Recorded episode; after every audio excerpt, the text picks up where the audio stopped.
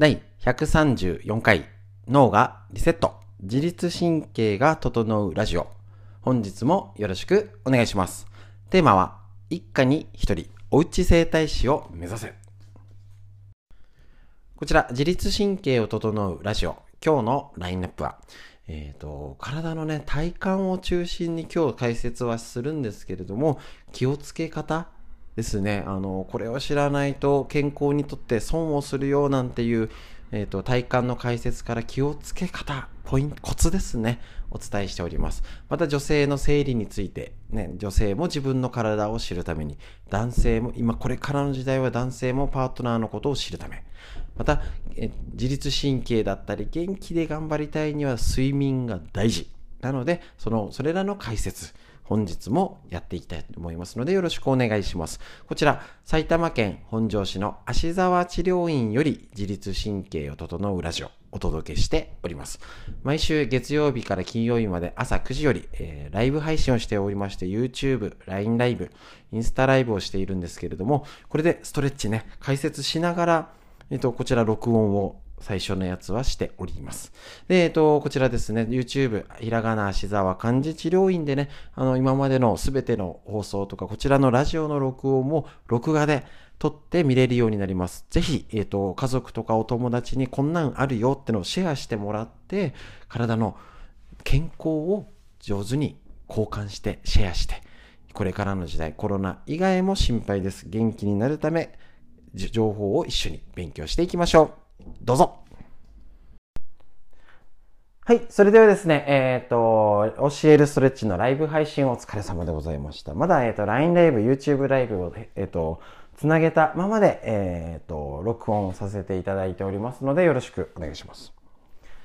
はい。それでは本日の解説になるんですけれども、体幹ということでやってみました。で、今日は、えっ、と、背骨を丸めるのを中心に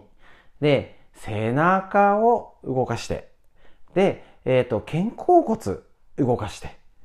で、お体教えるストレッチの体幹で肋骨周りの動きをつけて最後横隔膜で締めるっていうねこの流れはねとってもいいです。で結構多分整体とかストレッチ自分でやられてる方もこれなんか使ったことねえぞってところまで届くのがこの体幹のストレッチになります。で、もちろん普段何にも運動してないよって方、結構ね、あれ、意外と背中、なんか、ギシギシ感すごいぞ、ピキピキ言うぞ、みたいな方は使えてないんです、そもそも。ですね。だから今今日やった流れをちょっと簡単に解説すると背骨からそもそも動き悪くてで背中が使えてなくて案外使ってないんですね。で、肩甲骨、手をついて肩を動かすっていうと、手首、肘が制限されるので、肩甲骨を動かさなきゃいけないんですね。で、そういう肩甲骨の動かし方ってほとんどの人が使えてないです。だから手を上げるときに腕を上げるんじゃなくて、肩甲骨から本当は動かしてあげたり、肩甲骨で押したり引いたりすると、体、あの、負担、肘手首の負担なくできるんですけれども、そういう使い方って、これ武術の使い方なんですけど、そういう動きでこの肩の肩甲骨とか肘が合わせて結構動かせないので、そうするとどういうこと指先とか力が必要になっちゃったり、ガチガチで緊張しちゃうので、料理を手を使ってますよ。パソコンで大して指しか動かしてないのに。とか、全体になんかね、編み物とかぐーっと力入っちゃってっていうので、だんだんだんだん肩甲骨が悪くなると、結果、背骨の動きが悪くなるし、で、横隔膜、お腹が潰れた状態になるので、お腹の動きが悪いよねっていうことが結局つながって体の不調となります。今日ライブ配信中で言ったんですけど、例えばそれが一つぎっくり腰って形に出たり、中には内臓がねっていう方が順番わかんないんですよ。内臓が悪いからお腹を守るために前かがみになって動きが悪くなってる。そんな方もいるかもしれませんし、アレルギーとか巡りが悪いから、あの皮膚の、ね、カサカサ、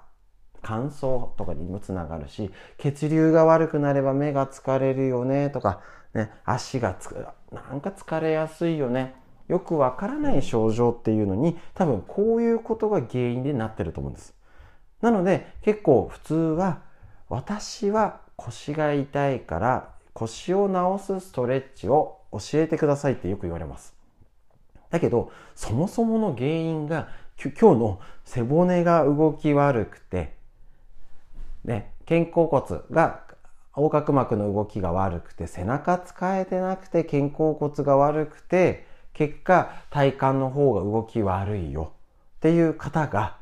じゃあ腰が痛いから腰の揉む筋肉じゃあ腰に関わるとこ両方経筋だねとか股関節大事だよなんてことをセオリー通り攻めてもよくなりっこないんですね。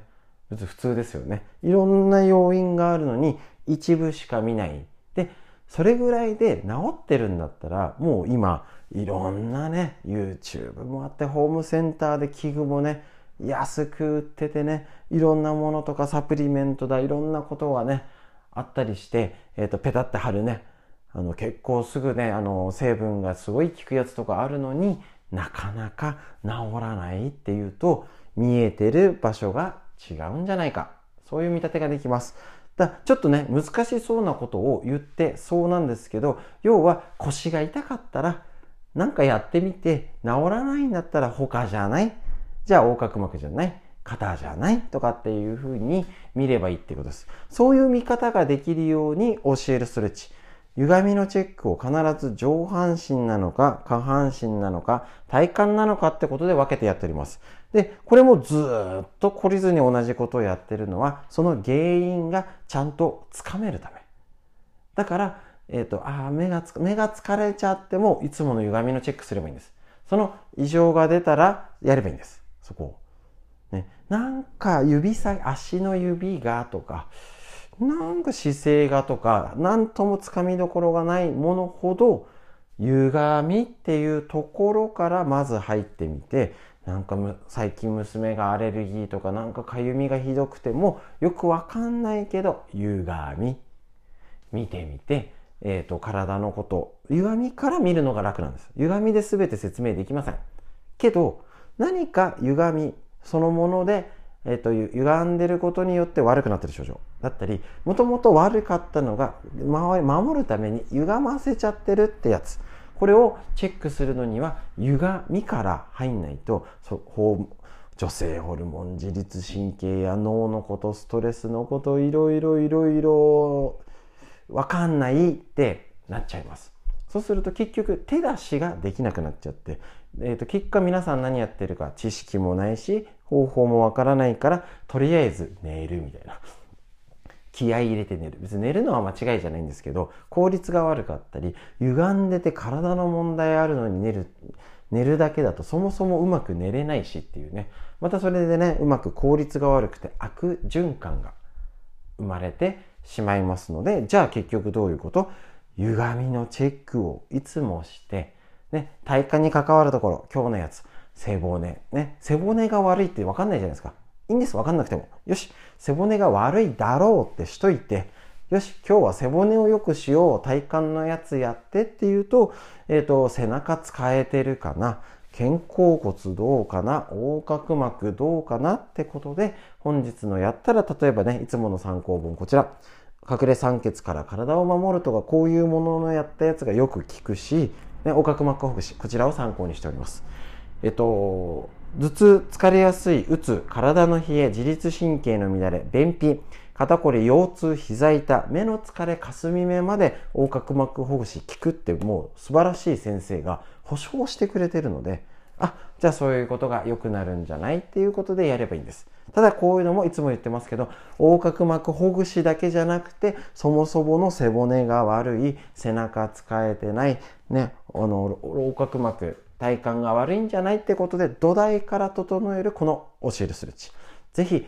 よくわかんないけどなんとなく続けるだけで、あ、本質、中から原因から変えていくのねってことだけが分かれば、この教えるストレッチ、続ける目的がはっきりするのかなと、思いますので、なんかガチャガチャやってるねとかよくわかんないって思っても、あ、そういうことねっていうことをふーんと分かってれば続けられます。続ければ絶対変われますので、ぜひ一緒に。ね、特に体幹、スト今のストレス、呼吸器系、心臓とか、な肺、内臓とか自律神経、ホルモンバランスなんていうのに基本の基本になりますので、何か不調で気持ちもいろいろあってねっていう方ほどお腹、体幹を狙ってみてください。ということで本日の解説、体幹から体全体のセルフケアのコツお伝えいたしました。以上になります。ありがとうございました。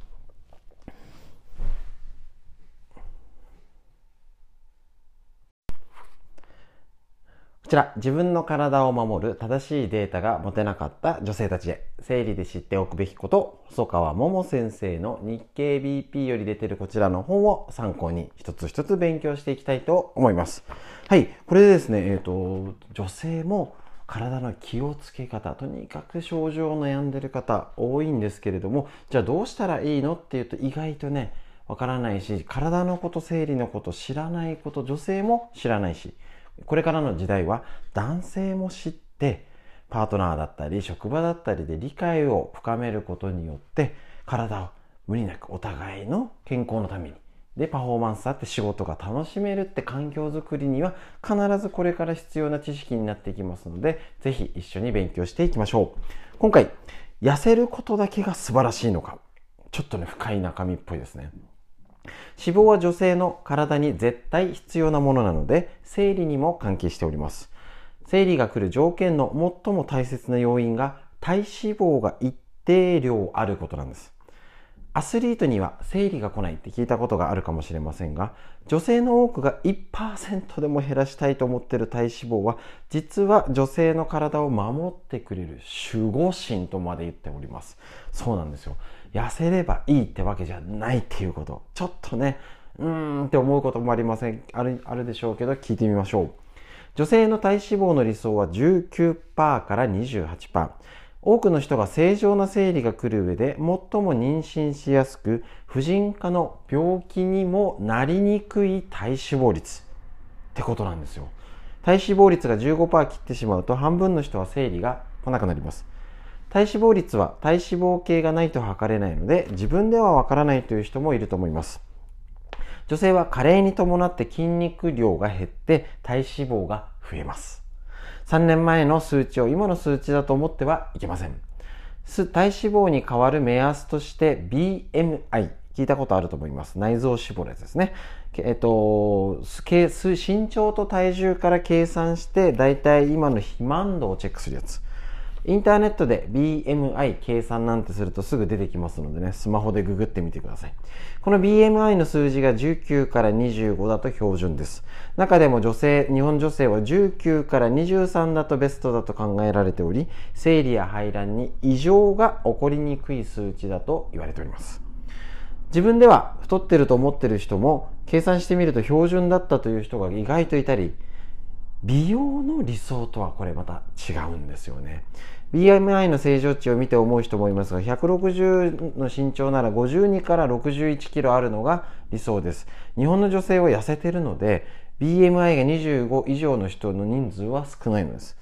痩せすぎると女性ホルモンが安定しにくくなり、このぐらいの体重がある方が健康的で美しいお肌や髪、になりますので、痩せることを素晴らしいと思いすぎるのは一つの面しか見ていないということになります。もともと細くて食べても太れなくて細い方は別ですし、ね、結構逆に肥満度が高くなっちゃってる方が痩せる。健康のために痩せるとも違います。いろんな角度から体重、体の、えっと、バランスっていうのを見なきゃいけないっていう一つの例ですね。最終の研究により、老け顔の原因は顔の脂肪量の減少であることは明らかになっています。脂肪を毛嫌いにするのではなく、女性らしさを守る条件と考えるのはいかがでしょうか？いいですね。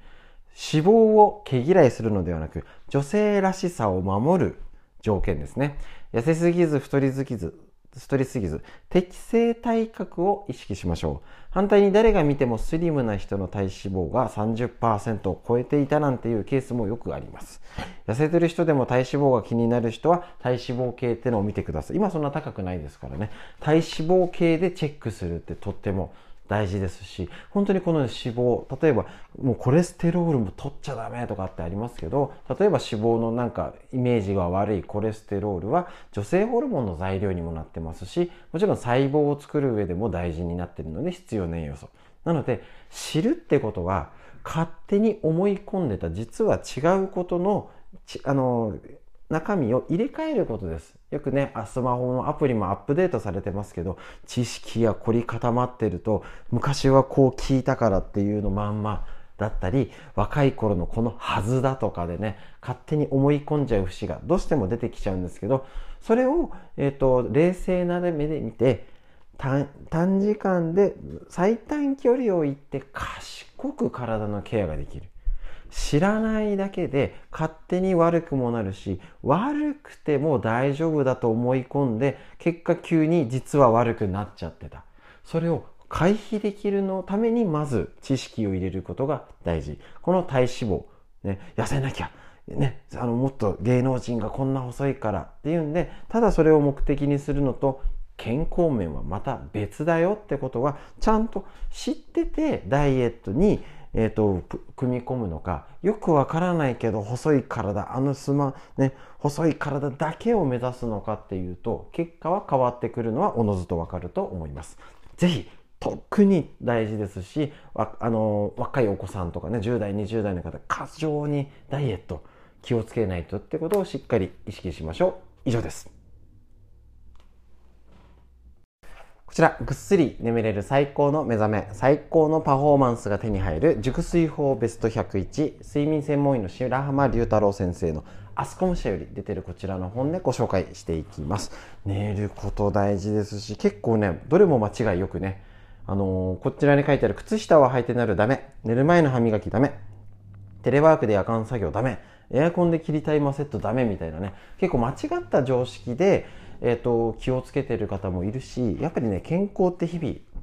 新しくなってますから情報を仕入れるっていうことは最高の投資になります。ですね。なので他にね投資して今やってる方多いんですけど全ての人に共通して体を投資はすべしですね。はいこちら今日の。寝るときはオレンジの光でリラックス。メラトニン聞いたことありますかね？メラトニンは夕方になって暗くなってくると分泌が始まり、暗ければ暗いほど分泌されるので、睡眠中は真っ暗にするのが理想的です。そうなんですよね。結構これあの怖いからとか、うちの子供もそうなんですけどね、真っ暗だととかあるんで、上手にこれね、あの間接照明とか、部屋の上のだけじゃなく小さいやつありますね。パチパチしてね。だけじゃなくてちょっと小さい照明とかを工夫して隣の部屋を電気つけるとかね。あのあ照明つけるとかちょっと工夫が必要です。ただし防犯上の問題もあります。さすがさすがに枕元で読書灯をつけて寝ると睡眠の質に影響が出ますが天井照明の小さな明かりや足元程度なら問題がありません。ということなんですね。眠る時に真っ暗だと不安になる人は小さな明かりをつけて就寝するといいでしょう。今ねあのコンセントに入れてね足元の光とかねあのいろいろちょっとねあのセンサーで明るくなるやつ夜トイレに行く方とかねいろんな光ってありますのでこれねまたね便利なやつはね探してみるもんですよ。いろいろありますからね。また光の色も睡眠とあり一般的にリラックスできるのは色温度の低い色。色温度温かみのあるオレンジ色か白でカーって明るいやつよりは、えっと、温かみのあるオレンジ色を選ぶといいよ。まあこれぐらいちょっとねまあ感覚的に分かることでもあるんですけどこういうのを知って、えーとね、電気屋さんとかどっか見に行った時ホームセンターとかで今ねこれからそういうのが出てきている時期になりますのでぜひぜひそちら見ていただいてあこれあの寝る部屋にいいかも、ね、結構ね感覚ですけど上より足元の方が、あのー、直接目に降り注がない分下から光る分、あのー、柔らかい気がしますし関節照明も今ねいろいろありますから是非それでリラックスできるためその間接照明をつけて夜を暗くしたら今までもやってますけどああともうちょっとで寝るし、ね、11時に寝るんだったら15分前には必ず電気を消して暗がりの中でちょっとゆったりねあの深呼吸するとかリラックスタイムする過ごすっていうルーティンにするためにも、えっと、あ暗くする。寝るときはオレンジ色でリラックス。とっても効果ありますので、ぜひお試しください。こんなコツをね、一つ一つご紹介しております。一緒に勉強していきましょう。熟睡法、以上です。はい。ということで本日のラインナップ以上だったで、以上になります。いかがでしたでしょうか？なかなかね、体のことね、大変ですけども、この勉強する、めんどくさいんですよ。ね、勉強っていうとめんどくさいんですけど、病気にならないために、今の悩みを取るために必要なこと、どうそうやって置き換えられるか。ですね。そういうふうに見ないと、ただめんどくさいものとかね、このなんかいっぱいあってよくわかんないじゃなくて、コントロールするのが大事だと思うんですよね。ね、調子、調子が忙しい時あります。しょうがないですよね。疲れちゃって。だけど、じゃあ、わ、それが済んだからリセットできる体にしようっていうと意外とできなかったり。なんかずるずるずるずるしなきゃいけない、やんなきゃいけないと分かっちゃいるけど、ずるずるずるずるが一番よくありません。ぜひしっかりね、本腰入れて、ちょっと体元気にしなきゃっていう時は、ぜひこのラジオ、ね、知識を入れて、あの、これからを元気にする一つの目目標にしてみてください。ということで、本日もこちらで以上になります。また、えっと、朝9時よりライブ配信ですね。よろしくお願いいたします。それでは最後までお聴きくださいまして、ありがとうございました。